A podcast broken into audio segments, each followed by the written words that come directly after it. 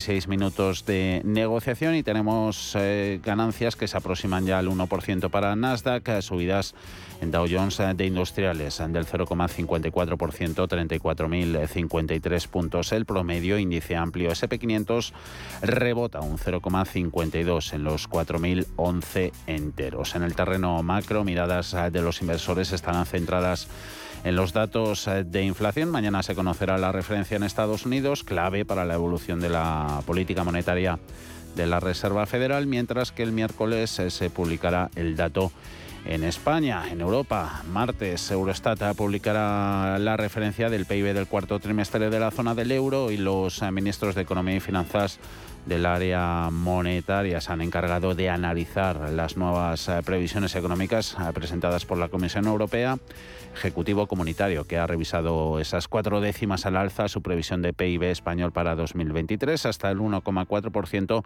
y ha recortado su proyección de inflación al 4,4, cuatro décimas por debajo de lo anticipado en su anterior informe. Hacemos parada, la primera obligada en mercado americano, donde después de una semana volátil Wall Street intenta el rebote, pero ese dato de inflación que se conocerá mañana impone de fondo la cautela. Morgan Stanley advierte de que el mercado se enfrenta a una venta masiva de acciones tras descontar de forma prematura esa pausa de la Reserva Federal en el ciclo de subidas de los tipos. Además empieza otra semana cargadita de resultados en lo corporativo. Paul Mielgo, buenas tardes. ¿Qué tal Javier? Muy buenas tardes. Las apuestas eh, ya están servidas de cara al dato de IPC de mañana que podría confirmar que la batalla contra la inflación no ha terminado, mm, lo que reduce cualquier esperanza de que la Fed vaya a marcar un pivote en los tipos de interés.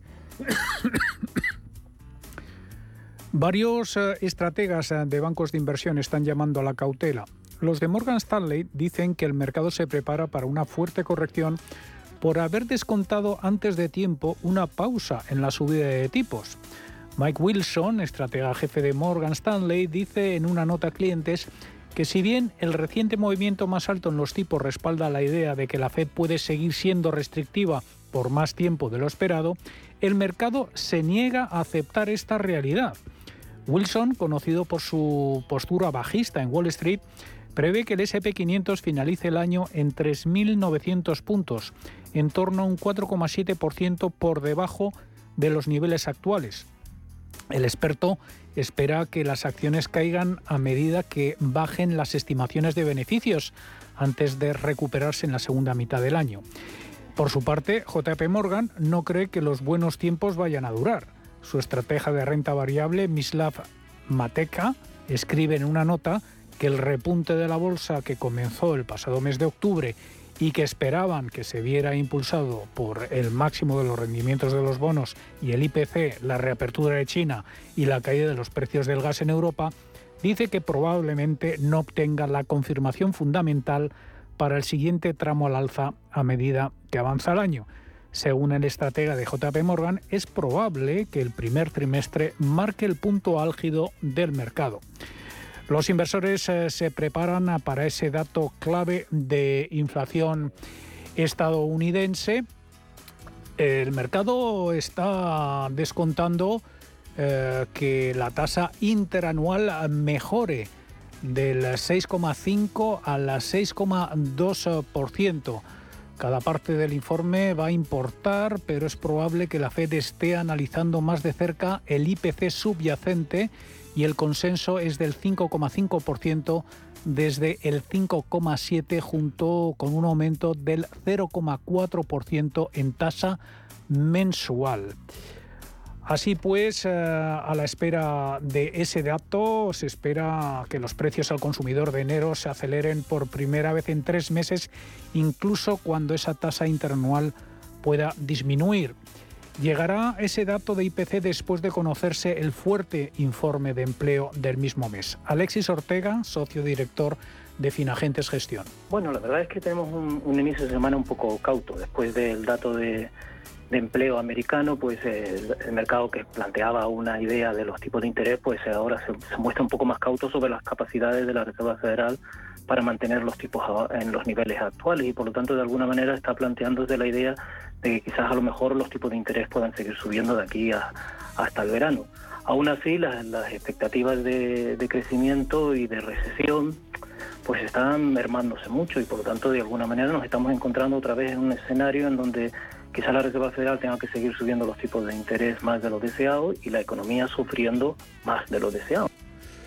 Otro catalizador eh, van a ser los resultados empresariales. Los beneficios eh, que se han conocido hasta el momento no han sido tan buenos eh, y las perspectivas o las guías que han ofrecido los ejecutivos de las empresas tampoco, aunque algunas de ellas esperan que se despeje la incertidumbre en la segunda mitad del año. Coca-Cola y Cisco lideran el grupo de compañías que se confiesan al mercado esta semana. Eh, Coca-Cola lo hará mañana martes. Eh, también mañana lo hará al cierre Airbnb. El miércoles Kraft Heinz, Cisco y Spotify. El jueves Aspro, Paramount Global y Dropbox, entre otras. Y tenemos a las acciones de Meta, matriz de Facebook, subiendo más de un 2% después de que Financial Times informara que está planeando una nueva ronda de despidos tras el último despido de 11.000 empleados en noviembre.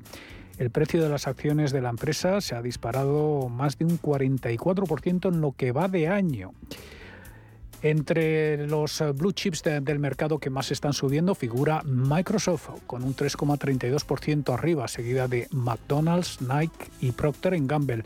Y Caterpillar encabeza el grupo de valores eh, perdedores con una caída del 1,65% tras eh, recibir una rebaja de recomendación por parte de una firma de análisis.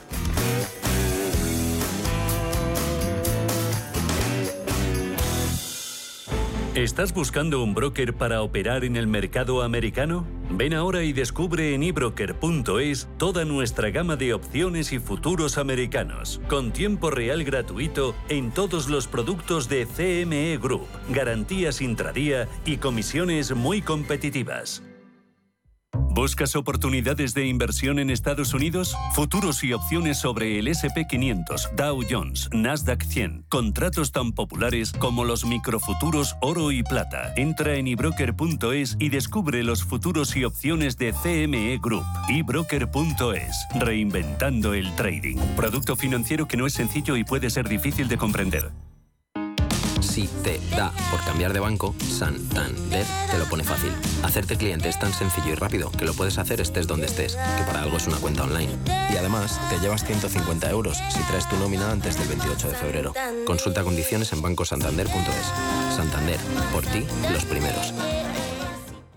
Vale que lo compres online con lo último en ordenadores y que lo conserves en un frigorífico No From, Digital Fries, eh, no sé cuántos. Ellos a lo suyo, a ser lo que han sido siempre. Un exquisito jamón cocido y un exquisito fuego. Yo soy de 1954. 1954 del Pozo. Que lo bueno nunca cambie. ¿Te habían pagado alguna vez por aprender? Bueno, quizás tus padres te hacían algún regalito al finalizar el curso. Pero, ¿te habían pagado alguna vez 200 euros por aprender de trading? El broker IG lo está haciendo. IG está dando bono de 200 euros para operar en Turbo 24. ¿Cómo conseguirlo? Abrir cuenta real, hacer el curso de tres vídeos tutoriales y aprobar el test final. Más información en IG.com. El trading de Turbo Warrants, productos cotizados, está asociado a un riesgo elevado. Antes de que amanezca te acompaña, escucha y ameniza las mañanas en Radio Intereconomía. Antes de que amanezca, con Guillermo Sancho Muela, de martes a viernes, de 6 a 7 de la mañana, en Radio Intereconomía. ¿Quieres saber más acerca del hidrógeno? H2 Intereconomía te cuenta las últimas novedades, avances tecnológicos y entrevistas de interés sobre este medio energético. Los martes, de 11 y media a 12 de la mañana, H2 Intereconomía, presentado por Rubén Gil, tu espacio semanal sobre el hidrógeno. Porque en Radio Intereconomía apostamos por el sector energético y la energía limpia. Cierre de mercados. Javier García Viviani. Está claro, ha quedado así manifiesto en las últimas semanas que los bancos centrales, particularmente Reserva Federal y Banco Central Europeo, frenan sistemáticamente el mercado en cuanto este rebota más de lo que les parece coherente con sus políticas monetarias eh, restrictivas. Por eso la semana pasada arrojaba ese saldo modestamente negativo que tampoco dicen los gestores, los profesionales de la inversión, viene mal para que los niveles recuperen algo de sentido común y que dé algo de recorrido para el resto del año que queda mucho. Confianza del mercado de las eh, próximas semanas eh, depende de que la inflación americana de mañana siga retrocediendo. Lo más probable es que se cumpla esa premisa, esa expectativa sobre la inflación, porque el último registro de, de factor eh, de consumo retrocedió hasta el 5%. O sea, si sucede, eso podría reforzar la confianza sobre la reactivación del ciclo americano justificando la rápida recuperación eh, que hemos visto en este comienzo de 2023, pero sería más sano, dicen los gestores, que desde ahora los avances eh, fueran menos rápidos, más eh, progresivos o de lo contrario, enseguida las bolsas se quedarían sin ganas para el resto del año. Hemos venido insistiendo, por aquí han escuchado varias opiniones en que la principal debilidad del mercado este año puede que sea la velocidad, no la consistencia de las subidas. Esas eh, vienen amparadas por las eh, valoraciones. De valoraciones hablaremos luego a partir de las 5 eh, de la tarde con Gisela Turasini de Black Bear. Antes nos fijamos en esa evolución en tiempo real de índices europeos, mercados del viejo continente en los que dominan claramente las subidas. Son del 0,86% para el IBEX, 9.196 puntos, prácticamente en zona de máximos intradía, sentado bien la apertura y esos eh, números eh, verdes que se consolidan al otro lado del Atlántico, mínimo de la jornada lo tocó en los 9.121, así que bastante lejos el índice selectivo español. Ganancias en bolsa francesa del 0,88, Países Bajos un 1,11, gana Milán medio punto, 27.409 y el DAX alemán un 0,47 en 15.300 80 puntos. Con todo tenemos un Eurostox 50 en 4231 sumando un 0,8% y en ese índice los eh, mejores valores están siendo L'Oreal, Vinci, Adyen, todos ellos con revalorizaciones eh, por encima de los eh, dos puntos, ganando más del 1%. Esilor Lusótica, Hermes, Air Liquide, Prosus, BBVA, Munisre o Inditex. Luego enseguida vemos valores españoles y dos eh, protagonistas. En el lado de las caídas, 12 eh, de los 50 cotizando en rojo, mm, sobre todo empresas fabricantes de automoción, pierde Stellantis un 1,7%, abajo Mercedes un 0,5%, retrocede Volkswagen un inapreciable 0,06%. Otras empresas con registro negativo tenemos alguna utility como la italiana Enel o farmacéuticas eh, como Sanofi, la francesa, cotizando con caídas del 1,35% en 87 euros y medio a estas alturas de negociación. Estaremos hasta las 7 de la tarde en cierre de mercados. Adelantamos ahora en sumario temas que vamos a presentarles.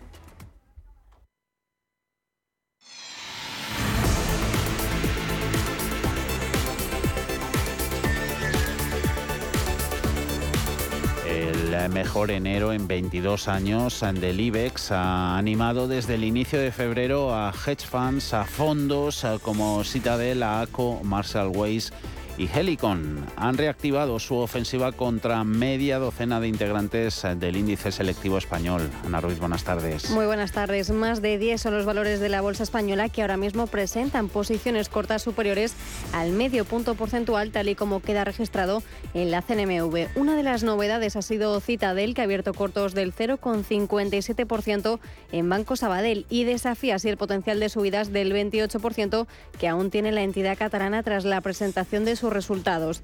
Entre las de mayor peso, como estamos ya acostumbrados, está ACS, ACO Capital, que mantiene una posición sobre la compañía. No cambia desde el pasado mes de noviembre del 1,51% de su capital. También en Agas mantiene un nivel alto de posiciones cortas.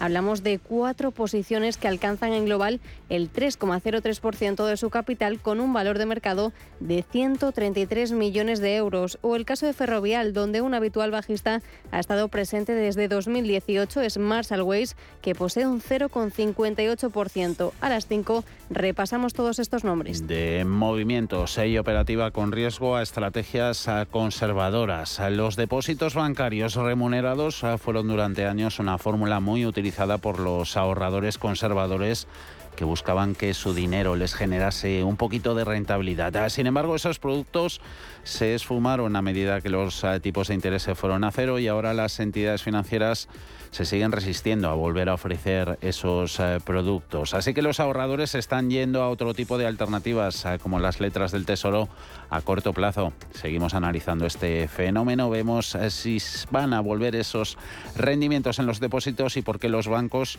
parecen tan reticentes. Buenas tardes. Buenas tardes. Efectivamente, los responsables de los grandes bancos, a los que se les ha preguntado varias veces en las últimas semanas, se han mostrado reticentes a empezar a remunerar el pasivo de forma acorde a la subida de tipos de interés. Pero cierto es que todos ellos contemplan en sus presupuestos para este año que van a acabar haciéndolo. De momento solo lo hace Santander y de forma muy concreta. Nos dicen los expertos en el sector que a las entidades financieras no les interesa ofrecer este tipo de productos porque les resultan más rentables otras herramientas como los fondos de inversión, los planes de pensiones o los seguros, pero que acabarán haciéndolo en los próximos meses por pura competencia. Y es que en un mercado libre sí hay bancos internacionales que están ofreciendo este tipo de productos. En cualquier caso, aunque se espera que los bancos vayan entrando por el aro a partir aproximadamente de verano, lo cierto es que los depósitos remunerados no serán los productos más rentables que pueda ofrecer una entidad financiera. Más detalles a partir de las 5 de las 4 en Canarias. Grupo ACS patrocina este espacio.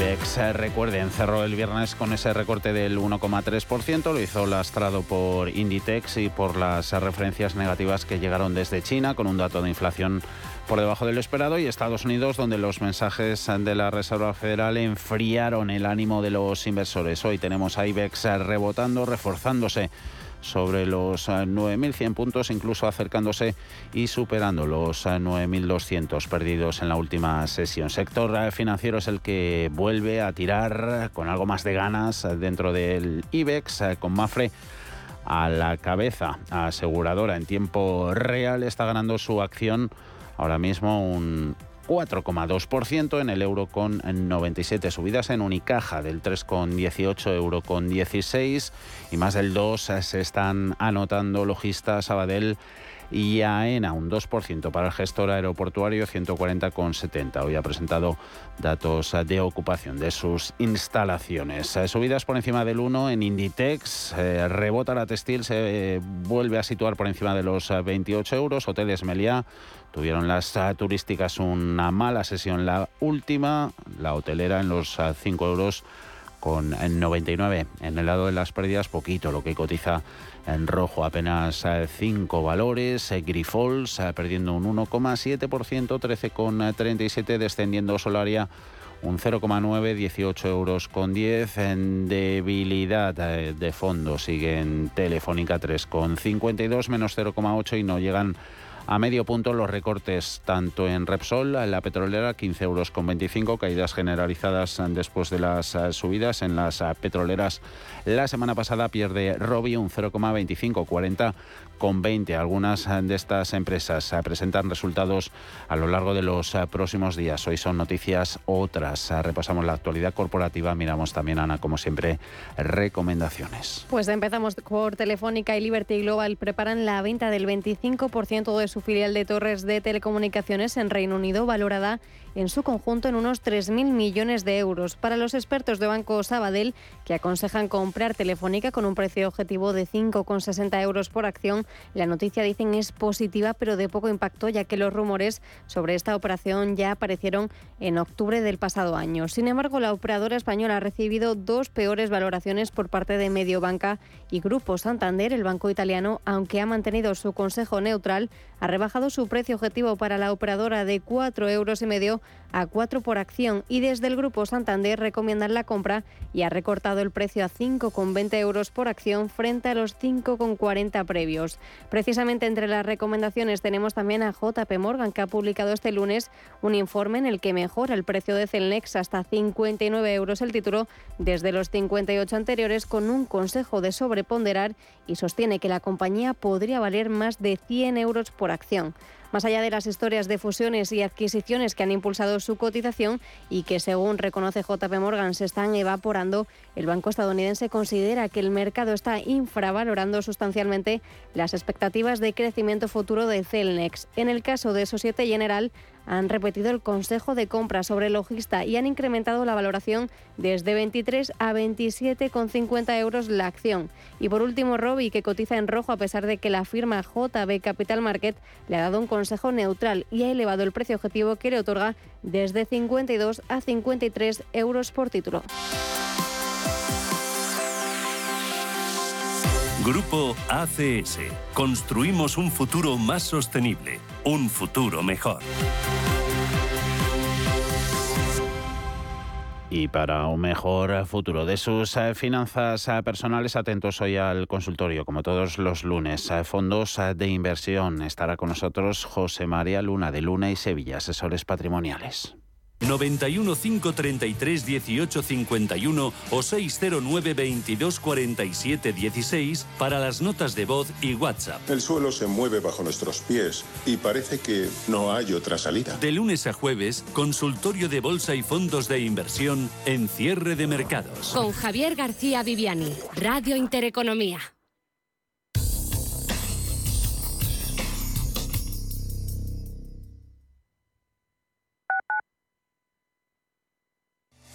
¿Tipos de interés al alza? ¿Quieres invertir en bonos y letras? Auriga Bonos es la web especializada en dar acceso a inversores particulares a la renta fija de forma directa y sencilla. No esperes más. Invierte en bonos y letras del tesoro con aurigabonos.es o llama al 913-244200. Auriga Global Investors es una sociedad de valores regulada y supervisada por CNMV y adherida al Fogain. WeCity es la plataforma de inversión inmobiliaria mejor valorada de Europa. Con WeCity, nuestros inversores ya han obtenido rentabilidades netas anuales superiores al 15% en plazos de entre 6 y 18 meses. ¿A qué esperas para rentabilizar tus ahorros? Llama al 628 53 40 63 o entra en wecity.io. Radio Intereconomía es la mejor plataforma para dar a conocer, relanzar y poner voz a su empresa. Nuestro equipo comercial le asesora para conseguir sus objetivos. Contacte con nosotros. Teléfono 91 999 2121 y en el mail comercial arroba intereconomía.com. Radio Intereconomía, la radio de las empresas. Redecora tu casa, redecora tu casa, redecora tu casa, redecora tu casa, redecora tu casa. Reforma integral piso de 80 metros cuadrados en 8 semanas, 32.950 euros. Redecora tu casa, redecora tu casa, redecora tu casa. Seguimos siendo la primera empresa española en darte por escrito la duración, las calidades y un precio cerrado. Conócenos en redecoratucasa.com. Lo que te gusta, lo que te emociona, lo que te estremece, lo que te espera. Cultura, arte, ciencia, pensamiento, literatura, arquitectura, diseño, cine, historia, música. Nace Caixa Forum Plus. Una nueva forma de conectar con toda la cultura y la ciencia al alcance de tu mano. ¿A qué esperas? Descárgatela. Caixa Forum Plus. Fundación La Caixa.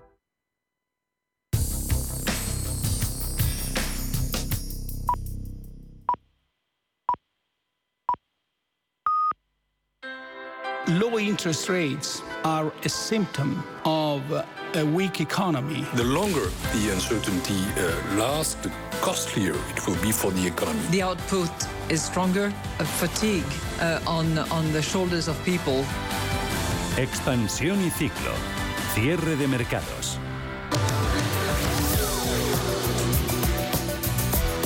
Hablaremos eh, de esto en la tertulia. De la Comisión Europea, que calcula que el frenazo de la economía española será algo menor de lo esperado, ha revisado cuatro décimas al alza su previsión de PIB para este año, para 2023, hasta el 1,4% y ha recortado su proyección de inflación al 4,4%. Son cuatro décimas por debajo de lo anticipado Alma en su anterior informe. Sí, dice la Comisión Europea que vamos a conseguir escapar de la recesión. En comparación con las previsiones de otoño, el crecimiento para 2022 fue superior en un punto porcentual a esas estimaciones, 5,5%, lo que Bruselas achaca a un primer semestre más fuerte de lo previsto, en particular en el segundo trimestre de 2022 y a una desaceleración menos pronunciada del último trimestre del año pasado.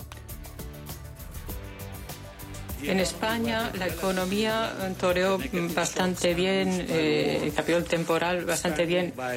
Lo que sucedió debido a la guerra, se expandió en un 5,5% es en 2022, es decir, un punto porcentual más que lo que se esperaba en otoño. El comisario de Economía del Ejecutivo Comunitario, Pablo Gentiloni, a quien escuchábamos esta mañana en la rueda de prensa, ha recordado que la economía española resistió relativamente bien los choques negativos desencadenados por la guerra de Ucrania, con un crecimiento de ese 5,5% al cierre de 2022. Ha destacado Gentiloni que el turismo fue un importante motor de la actividad económica el año pasado y se espera que lo siga siendo en 2022 y también en 2023. La ministra de Asuntos Económicos, Nadia Calviño, también ha dicho que espera que la situación optimista se siga manteniendo en la misma línea en los próximos meses de este año.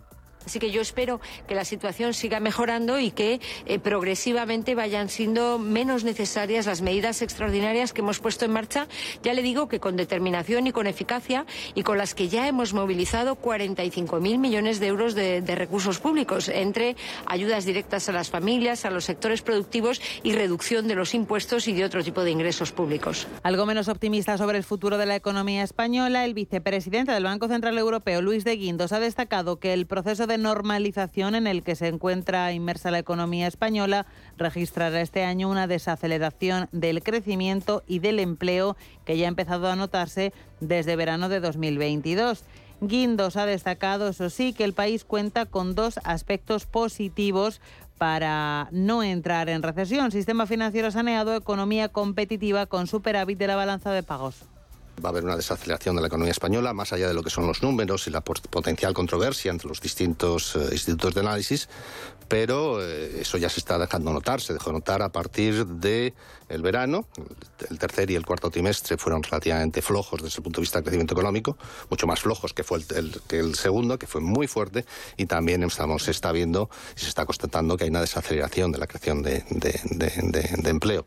El año 23, por lo tanto, va a ser un, un año complejo para el conjunto de la zona euro. La Fundación de Estudios de Economía Aplicada, FEDEA, pide sustituir las eh, rebajas de impuestos en energía y alimentos por ayudas directas y selectivas. FEDEA considera muy positivo que el Gobierno haya sustituido la bonificación a los combustibles por una batería de medidas específicas para los sectores más afectados por el ahorro que implicará para los recursos públicos y porque dicen incentivará el ahorro energético y mejorará el impacto distributivo de las ayudas. Según cálculos de la Fundación de Estudios de Economía Aplicada, la rebaja del IVA a los alimentos básicos durante la primera mitad del año ahorrará a los consumidores menos de 40 euros por familia en promedio. En total, el coste fiscal, sin embargo, será de 700 millones de euros, de los que solo el 31% se trasladará en forma de ahorro. De acuerdo con las estimaciones de FEDEA, sustituir la rebaja del IVA por ayudas directas concentradas en el 40% de los hogares más vulnerables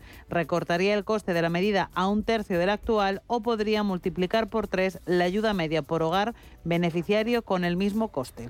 Los salarios en convenio inician el año con una subida del 2,81% por debajo del IPC adelantado del 5,8%. Sí, dato de enero de inflación. Los salarios pactados en convenio subieron ese 2,81, cifra ligeramente superior a la registrada a cierre de 2022, que fue del 2,78, tres puntos por debajo del último IPC adelantado.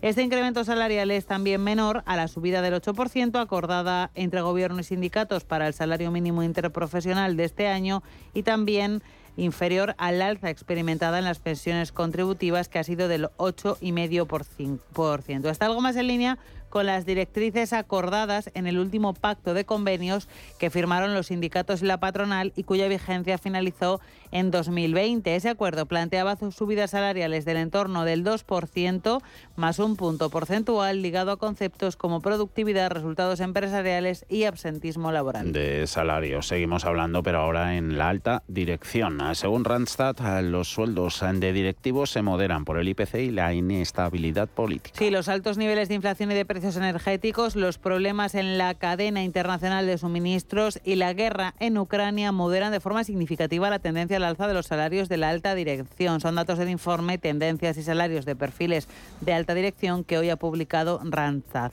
Este estudio analiza las retribuciones en diferentes posiciones en 15 sectores, teniendo en cuenta además tamaños de empresa. Uno de los perfiles directivos más destacados, el de CEO, tiene una retribución que puede variar en 100.000 euros anuales en pequeñas empresas de sectores como la industria alimentaria o el retail a 260.000 euros en grandes empresas en sectores como química, farmacéutica, bancos o seguros. Otro estudio, por último, de Fotocasa sobre el precio del alquiler, eh, que subió un 8,7% interanual en enero, es su mayor subida en dos años. Sí, en concreto el precio del alquiler empezó el ejercicio 2023 en los 11,21 euros por metro cuadrado, con siete comunidades autónomas alcanzando máximos.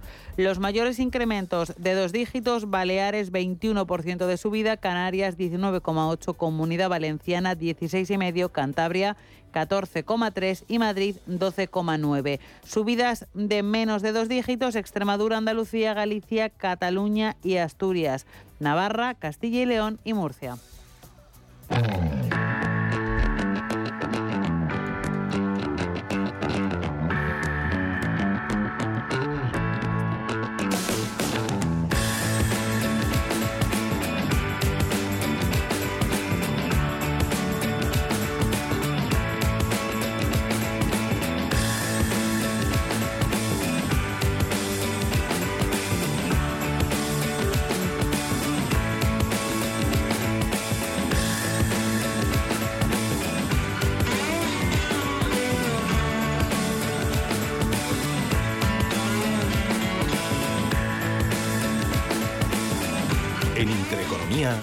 La tertulia de cierre de mercados.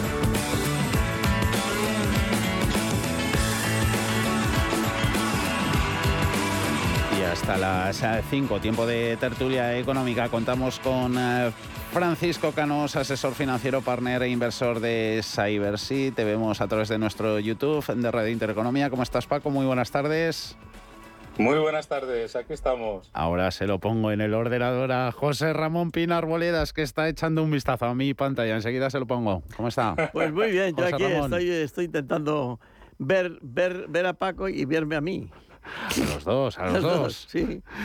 Eh, te lo pongo ahora, José Ramón, ahí en la pantalla, para, interactuar con, con Paco. Eh, empezamos hablando de, la Comisión Europea, eh, economía del viejo continente que ha entrado en 2023 con mejor pie de lo, de lo previsto, Paco, según ese último informe de, invierno que ha publicado la, la Comisión Europea mejor pie de lo previsto respecto a lo que se anticipaba allá por el verano, de lo, las curvas ¿no? que se presentaban para otoño-invierno.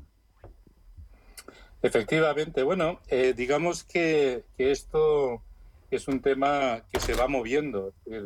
Eh, en un entorno estable, pues se pueden hacer previsiones que, puedan durar un poquito más, pero en un entorno como en el que estamos, en que eh, ha habido una pandemia con sus efectos, está habiendo una guerra con sus efectos, pues y eso con sus implicaciones en materias primas, en energía, bueno, en una serie de cosas, pues evidentemente las previsiones eh, se hacen a corto plazo, no se hacen a, medio y largo plazo y cuando se hacen, pues obviamente están sujetas a los ajustes conforme se van teniendo eh, más datos. Cuando estamos hablando de que son mejores datos, eh, tampoco estamos diciendo que, se bueno pues que, que, se lancen las campanas al vuelo, ¿no? Porque al final lo que estamos diciendo es sí, ha bajado la inflación, pero desde niveles muy altos y todavía está sensiblemente por encima de, los objetivos, es verdad, no ha habido una recesión en el sentido técnico, pero un crecimiento del 0, muy poco, pues tampoco es para, para estar súper alegre y súper contento, ¿no? No hay gran diferencia entre más 0,2 y menos 0,2, ¿no? Y menos 0,2 estaríamos técnicamente en recesión. Entonces, quiero decir, ¿son mejores datos y siempre son, es mejor que sean mejores que peores? Sin duda. Ahora, ¿significa eso que ya nos despreocupemos y que esté todo solucionado y que los tipos van a bajar y que la economía va a ser un portento? Pues la verdad es que no.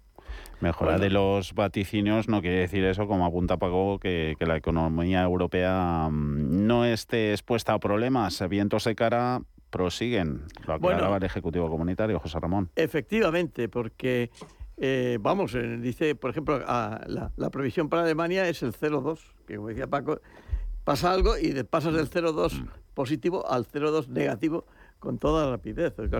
La previsión para Francia es el 0,6 el 0,8 para Italia y el 1,4 para España también, que, no está mal para lo que estaba previsto.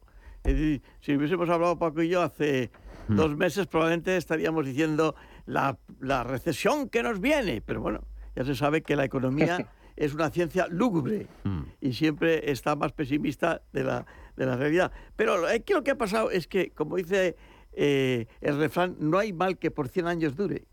Y por tanto, el problema de la energía, que es el que ha iniciado junto con la guerra el tema de la inflación, pues digamos que la economía eh, europea se está adaptando. Está consiguiendo, por ejemplo, una cosa curiosa que es que ya sabemos, y es que España se ha convertido en proveedor de gas de Alemania.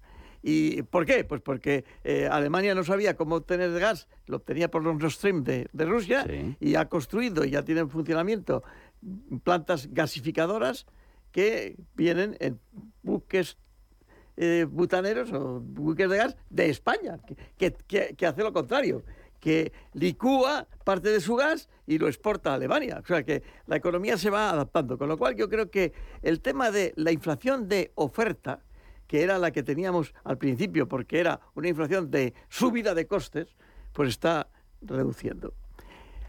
Ahora tenemos la inflación de demanda que es la inflación que precisamente el Banco Central Europeo no tiene más remedio que subir los tipos de interés, incluso más que los de Reserva Federal. En este momento ya se apunta que, vas, que, la Reserva Federal va a pasar de halcón a paloma y el Banco Central Europeo va a pasar de, paloma a halcón. ¿Por qué? Porque ahora lo que hay que reducir es la inflación de demanda.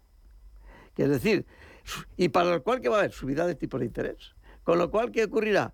Además, con lo que habéis dicho, pues los salarios están subiendo mucho menos que la inflación. Es decir, la macroeconomía, como diría un, castizo, más o menos. La microeconomía, es decir, la, de los bolsillos de los españoles, eso ya es distinto. Regulín regular. Regulín regular. Un, escenario mejorado que, se vaticina, la ausencia en el horizonte de, eventos que puedan poner en problemas a la economía, algo que siempre mm, no hay que coger eh, con pinzas, como se ha demostrado en los últimos años.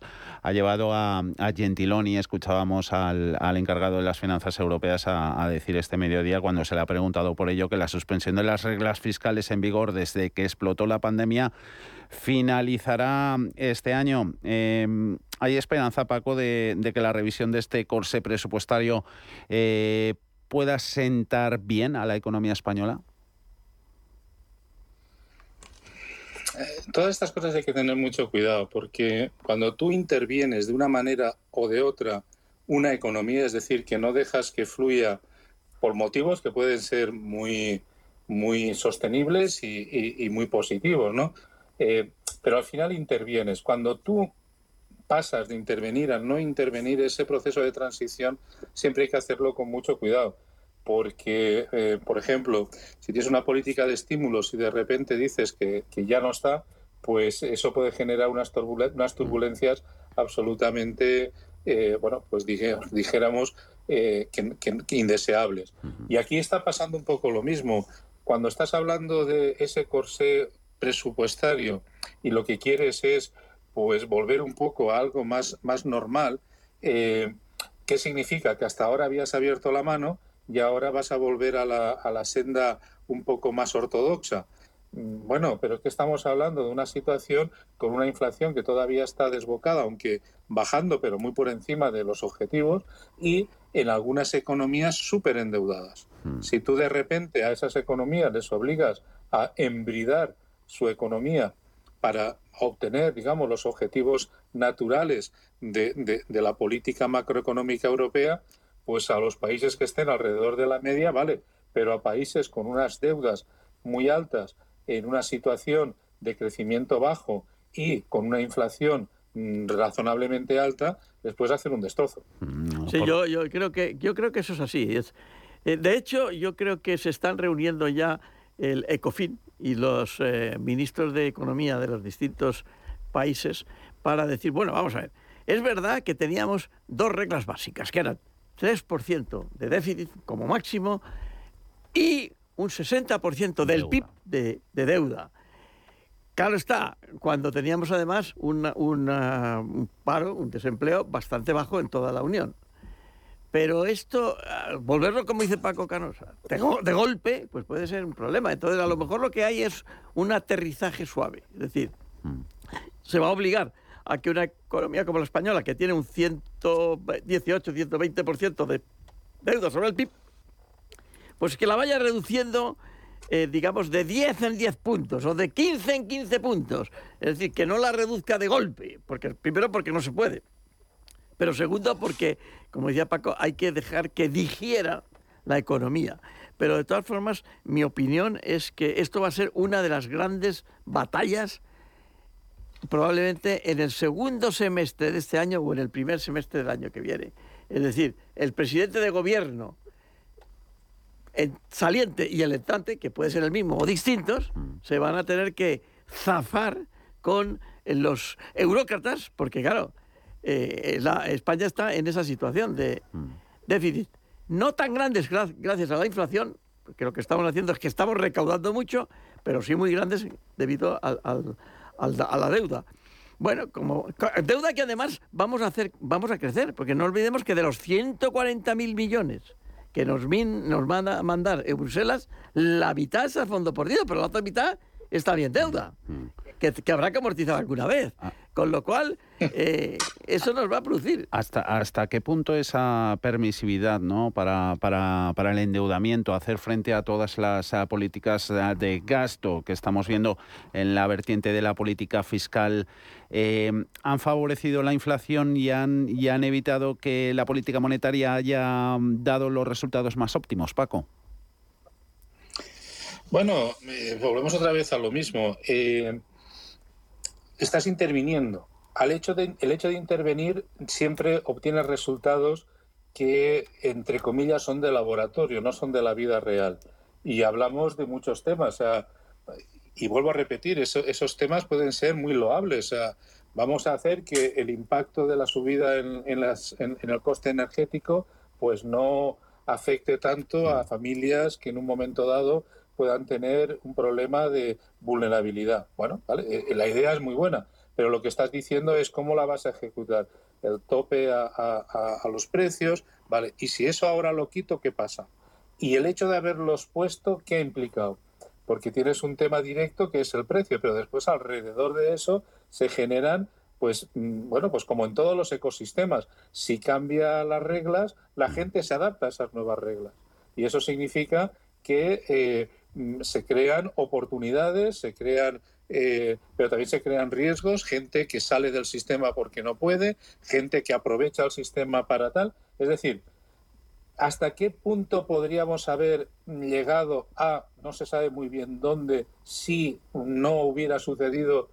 Eso es un futurible, un, un, escenario que, que, que no pasa de ser un escenario teórico.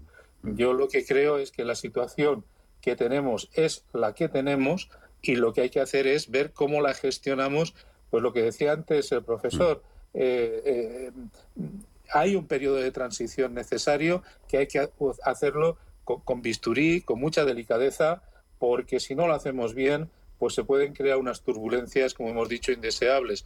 Eso es un arte y a veces para hacer esas cosas hay que ponerse en manos de los que saben y no mm, cargar los temas con, eh, digamos, un componente político excesivo. Hay cirujanos económicos, José Ramón. Lo que está pasando es lo siguiente, que, claro, el Banco Central Europeo probablemente eh, tenía la idea de no subo mucho los tipos de interés porque si subo mucho los tipos de interés lo que produzco es una contracción de la economía, porque no hay, hay menos demanda de crédito, al haber menos demanda de crédito hay menos eh, movimiento de la economía.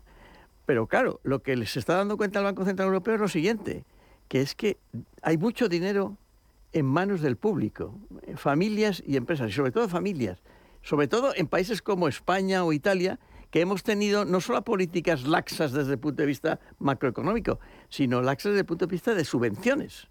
De manera que dice, bueno, en este momento hay dinero. Si hay dinero hay demanda. Si hay demanda se crea inflación.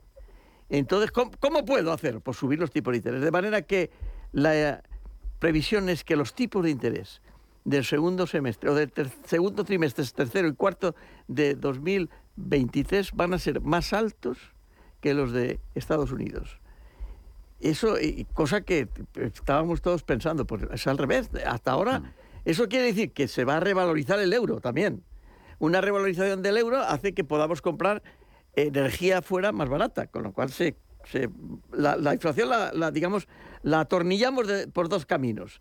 ¿eh? Porque se reduce la demanda, porque hay menos crédito y por la gente, cuando va a pedir dinero al banco, le piden un tipo de interés que dice, no, no, no, no, y, por otra parte, lo que se produce también es que nuestras importaciones, al tener los euros más fuertes, valen menos en, euros.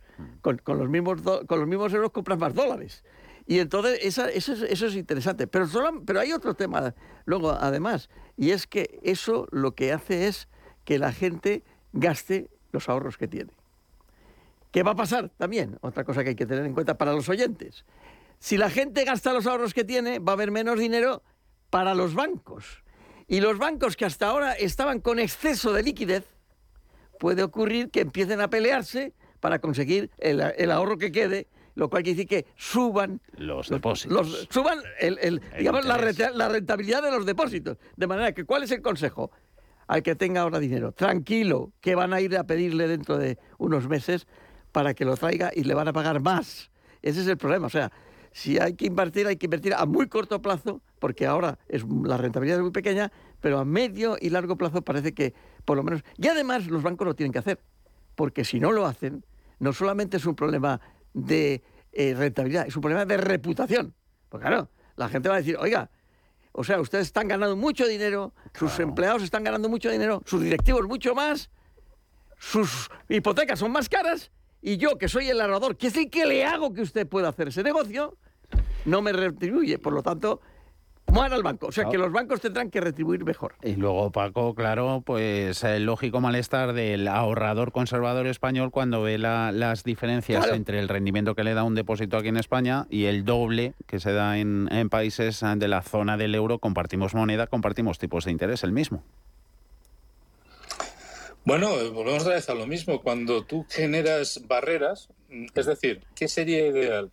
Que un español pudiera poner depósitos en cualquier banco europeo o por lo menos ya extrapolando en cualquier banco que estuviera sujeto a las mismas reglas más o menos que nosotros de regulación, etcétera, etcétera, y de seguridad, y que hubiera una competencia mucho más libre, por lo cual ese tipo de ajustes que estamos hablando se producirían más rápidamente y la divergencia entre el que más y el que menos pues se reduciría también muy rápidamente. Eso no es así, estamos hablando de mercados muy regulados mm, mm. y con sensibles barreras transfronterizas. Eh, y lo mismo vale al revés, es decir, eh, un español mm, no puede poner un depósito con alegría en Francia y un francés tampoco en España. Entonces, eso genera barreras. Y cuando estamos hablando de que la competencia entre bancos, pues sinceramente se ha reducido porque, porque ha habido una concentración muy grande, pues estamos hablando que mm, a dónde vas a, acudir, ¿no? Porque si al final son unos pocos, pues salvo que alguien se lance a la piscina, pues como dice José Ramón, porque, porque ya no hay más remedio, mm. pues y el resto le siga, mm. hasta entonces, pues a dónde vas a ir, ¿no? Mm. Y, y, por eso probablemente la sugerencia de quieto parado o a muy corto plazo no sea mala eh, eh, por lo que estamos diciendo, ¿no? Entonces, eh, es cierto y es cierto que ese ajuste no se va a producir tan rápidamente como sería deseable. Y cuidado, no es el último ejemplo. Siempre hemos dicho que los precios del petróleo suben como un cohete y bajan como una pluma. Y vemos el Ah. Eh, nos quedan nada, dos minutos y medio. Tema de tema de los eh, globos, eh, fiebre, también de los ovnis. Esto parece que va para rato. Hace nada veíamos en empresa anglosajona este mediodía que Australia ha retirado las cámaras de seguridad del que son de fabricación china en su monumento nacional de guerra debido a las preocupaciones de, seguridad. El año pasado Reino Unido ya prohibió el uso de cámaras de seguridad también de fabricación china en los edificios gubernamentales. bueno, es que estamos viviendo una pseudo guerra fría. Y en la pseudo guerra fría, la guerra no era Desgraciadamente hay una guerra buena, digamos, real, que es la de, Ucrania, pero la guerra fría era una guerra entre estados mayores de la inteligencia de los países. Y, lo, y lo que hacían era espiarse unos a otros mucho. Y esto es lo que yo creo que está viniendo. Claro, es que, eh, por ejemplo, si tú eres un estado mayor y crees que va a haber una guerra, lo que tienes que hacer es dónde están las instalaciones industriales, dónde está la población. Y todo eso es lo que está pasando. Nueva era, nueva era de la vigilancia, Paco. Bueno, eh, nueva era, pero, pero, pero es más vieja que. Claro, exactamente. o sea, eh, el, espionaje eh, siempre se ha dado de una manera, de otra, mm. etcétera. Ahora hay más tecnología y generalmente cuando son muy profesionales, que es como siempre han solido ser en estos casos, generalmente, entre comillas, la ciudadanía no se entera. Claro. A estos casos han salido a la luz y de hecho las, los profesionales pues no les gusta porque prefieren que, aunque esto sea, porque también es del otro lado, ¿no? Eh, bueno, pues que, que, se quede todos los trapos, se laven dentro de casa. En el fondo me es un, un, negocio entre ellos, ¿eh? Claro, claro. Mm. Y exactamente. Y yo no cuento esto, tú me das lo otro, y claro. toda la vida. Y, y decía eso, que hoy en día nuestra libertad, ¿sabes en qué consiste? En en decidir quién quieres que te espíe. Estamos para elegir. Paco Canós, José Ramón Pina es un ratito agradable con vosotros, como siempre. Que paséis buena semana. un saludo. Un abrazo. Hasta luego.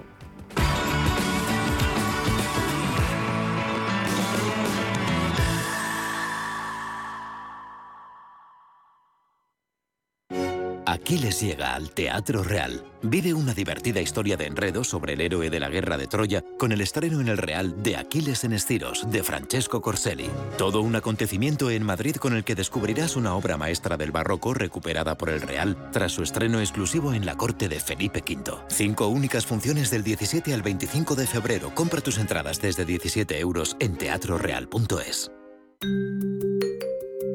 ¿Busca una plataforma de trading potente? Con CMC Markets tendrá herramientas de trading de nivel institucional en sus manos con más de 115 indicadores técnicos, osciladores, agenda macro, análisis fundamental de Morningstar. Descubra todo lo que necesita en nuestra plataforma de forma gratuita. Opere con el mejor. Pruébelo sin compromiso con una cuenta demo. Entre en cmcmarkets.es o llame al 911 140 700. CMC Markets. Más de 30 años siendo su broker online de confianza.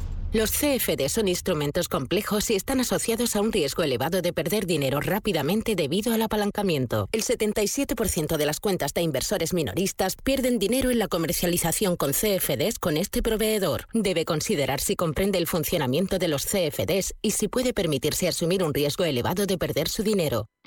Hoy más que nunca es importante aprender las técnicas para hablar en público correctamente. Entra a formar parte de los cursos que por iniciativa de Radio Intereconomía te darán la oportunidad de obtener la excelencia de estas técnicas. Grupos reducidos, tres horas, tres días a la semana, tres semanas. Precio del curso completo, 300 euros. Plazas limitadas. Te esperamos en Radio Intereconomía. Llama al 609 88 2218.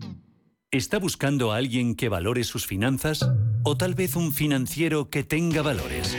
Si lo que quiere es entender la economía, no se pierda Finanzas y Valores, los lunes de 2 a 3 de la tarde en Radio Intereconomía.